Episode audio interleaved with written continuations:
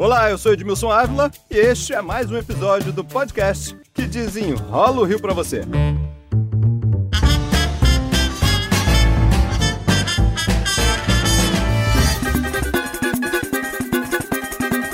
O Carnaval de 2020 já começou, gente, e as medidas tomadas agora vão dar o tom da festa no próximo ano. Caminham as negociações para a transferência do sambódromo da Prefeitura para o governo do Rio.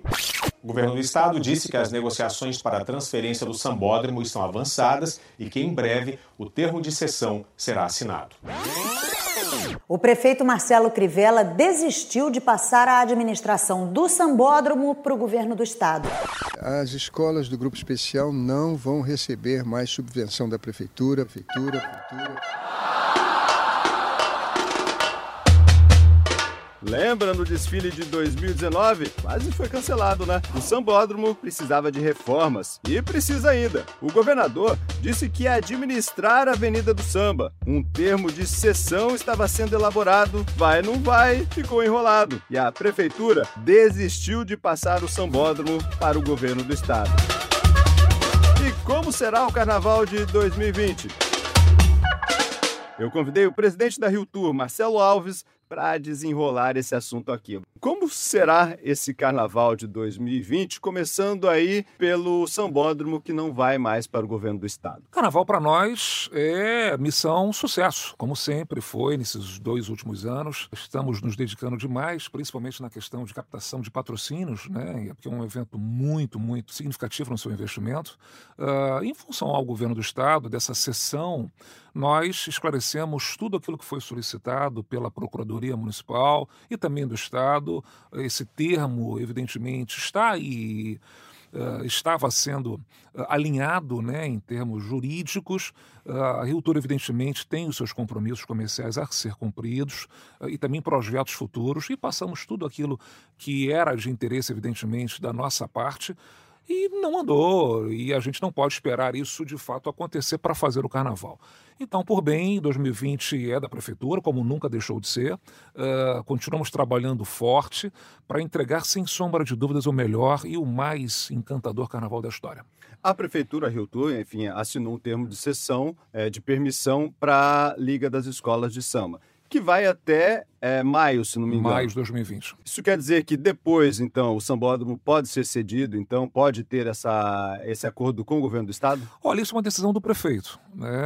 Evidentemente há um interesse sim, até porque todo o investimento, o apoio Uh, é muito bem-vindo, Edmilson, porque o sambódromo de fato precisa de reformas significativas em todas as suas áreas. Nós já estamos tocando isso, juntamente até num processo judicial, uh, da parte de bombeiros, da parte estrutural e da parte elétrica, uh, mas todo investimento é muito bem-vindo. Então, o governo, independentemente desse termo de sessão, que já há um interesse de apoiar, de ajudar o carnaval, eu digo que é muito bem-vindo esse apoio do governo do Estado desde já, para que a gente possa juntar forças e fazer o que realmente o sambódromo precisa para receber os grandes espetáculos, não só o desfile de escola de samba. Ali é uma grande área para grandes shows. Está aí o histórico do sambódromo, recebeu grandes turnês internacionais, e isso não só uh, favorece a nossa vocação, né, que é receber grandes eventos, entretenimento, como também receita. Receita para a Rio Tour, para a prefeitura reinvestir no sambódromo e suas melhorias. Então ficou para um acordo futuro. Acordo futuro.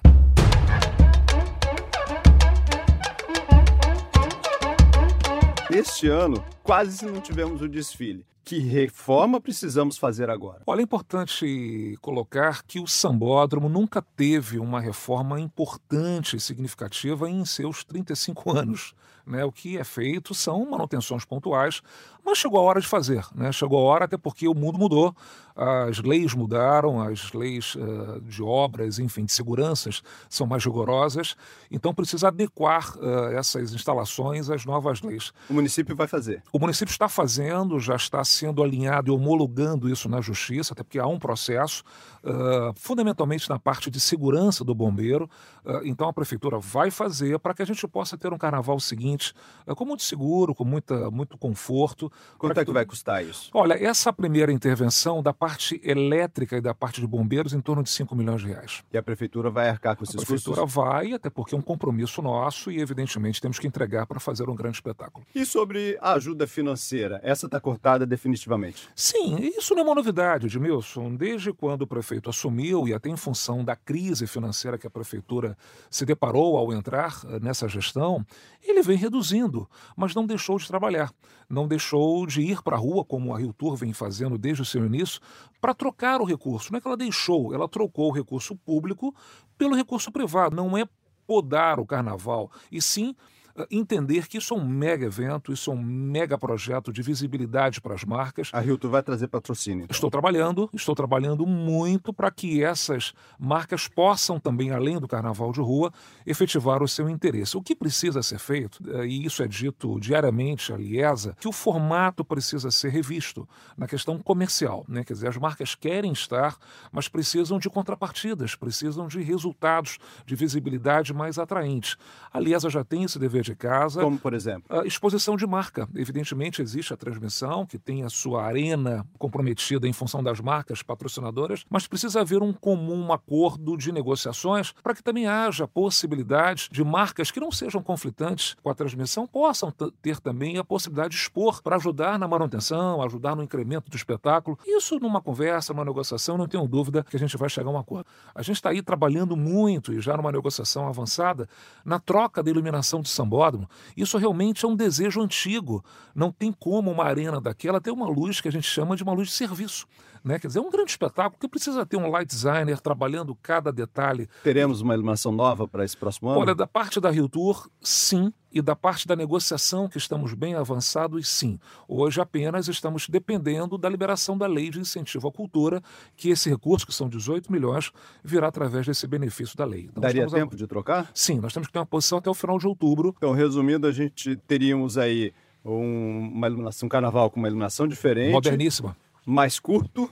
Mais curto, uh, mas moderno. É, a gente tem que entender que o mundo do entretenimento a cada ano se supera em tecnologias. Né? Quer dizer, esse ano passado nós instalamos os telões né? para que as pessoas que estão ali, que são 100 mil pessoas, pudessem ver no detalhe o espetáculo, que foi uma, um grande sucesso. Quer dizer, a Rio Tour uh, apoiou isso e foi um, um êxito assim bastante interessante. Carros menores? Aí não sei. Aí a Liesa, juntamente com as escolas, precisam definir. Mas eu não tenho dúvida que essas adequações não vão, em hipótese nenhuma, reduzir, diminuir o espetáculo. Bom, o carnaval não é só o sambódromo, né? O que está previsto, então, para o restante da cidade? Temos desfiles nas ruas? Como é que vai ser? Carnaval de rua é um sucesso, são 7 milhões de pessoas. É o maior evento do mundo em termos de público no mesmo local. O que a gente está fazendo é o ano inteiro planejando, vendo considerações não só dos blocos, mas dos moradores, das associações de moradores que fazem parte hoje da mesa de definições, dos fornecedores, enfim, todos aqueles que fazem, dos órgãos públicos, né? Que é muito complexo, Edmilson. Você reunir numa manhã, num dia do carnaval, 600 mil pessoas na cidade para receber um, um, grande bloco, um mega bloco. E à tarde em Ipanema, 300 mil pessoas. Não existe lugar no mundo que tenha um efetivo para suprir essa demanda. O que, que já está planejado aí para esse próximo ano? É, menos blocos, os grandes no centro, o que, que vocês Os mega blocos definidos no centro da cidade, isso a gente não abre mão, até porque é o melhor local para todos, principalmente para os órgãos públicos e também no acesso. É o melhor local. Vamos adequar o número de inscrições à, à nossa atualidade de efetivo. Tivemos esse ano 700 e poucas inscrições, que é um recorde, e vamos chegar ao mesmo número do ano passado, 501. Não é, vamos passar disso, então? Não vamos passar disso. Um pouquinho é um mais número, de 500 blocos. Um pouquinho mais de 500, que é um número passando um pouco do limite do nosso ideal em função do efetivo que nós temos para suprir não só a demanda da cidade, que não pode parar, como também desses eventos que estão acontecendo no Carnaval.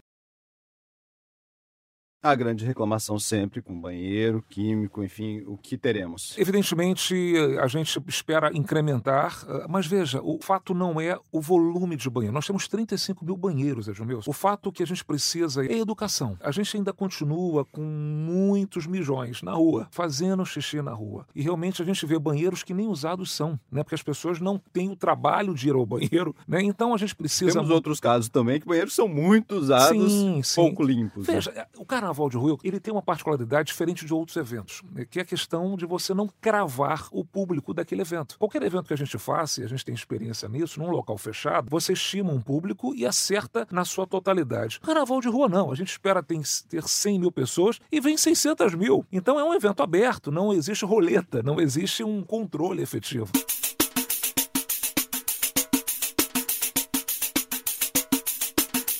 Intendente Magalhães. Será um sucesso. A gente, por determinação do prefeito Crivella, uh, nos pediu que a gente desse um olhar ainda mais uh, atento ao Intendente Magalhães, que é o berço do samba, é o berço dos filhos de escola de samba.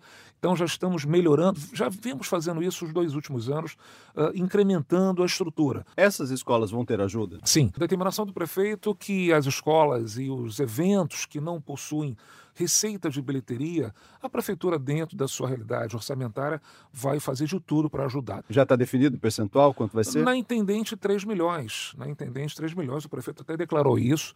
Uh, e estamos agora avaliando também a Lierge. Né? A Lierge nos ofereceu um documento abrindo mão do ingresso, não quer cobrar ingresso no sambódromo para não perder, evidentemente, a subvenção. Então, isso está em estudo, o prefeito também está avaliando e logo, logo teremos essa posição. Quando teremos o sambódromo pronto para não correr aquele sufoco desse ano? Eu acredito que em 15 dias já possamos começar aí essas reformas e melhorias para que a gente possa atender o que nos comprometemos, não só na justiça, como também com a população. Muito obrigado pela presença. Obrigado a todos vocês e à disposição sempre para esclarecimentos sempre favoráveis e conte comigo. Este podcast foi editado por Lucas von Seehausen e a engenharia de áudio é de Léo Viô. Toda semana a gente desenrola um assunto aqui para você. Até o próximo.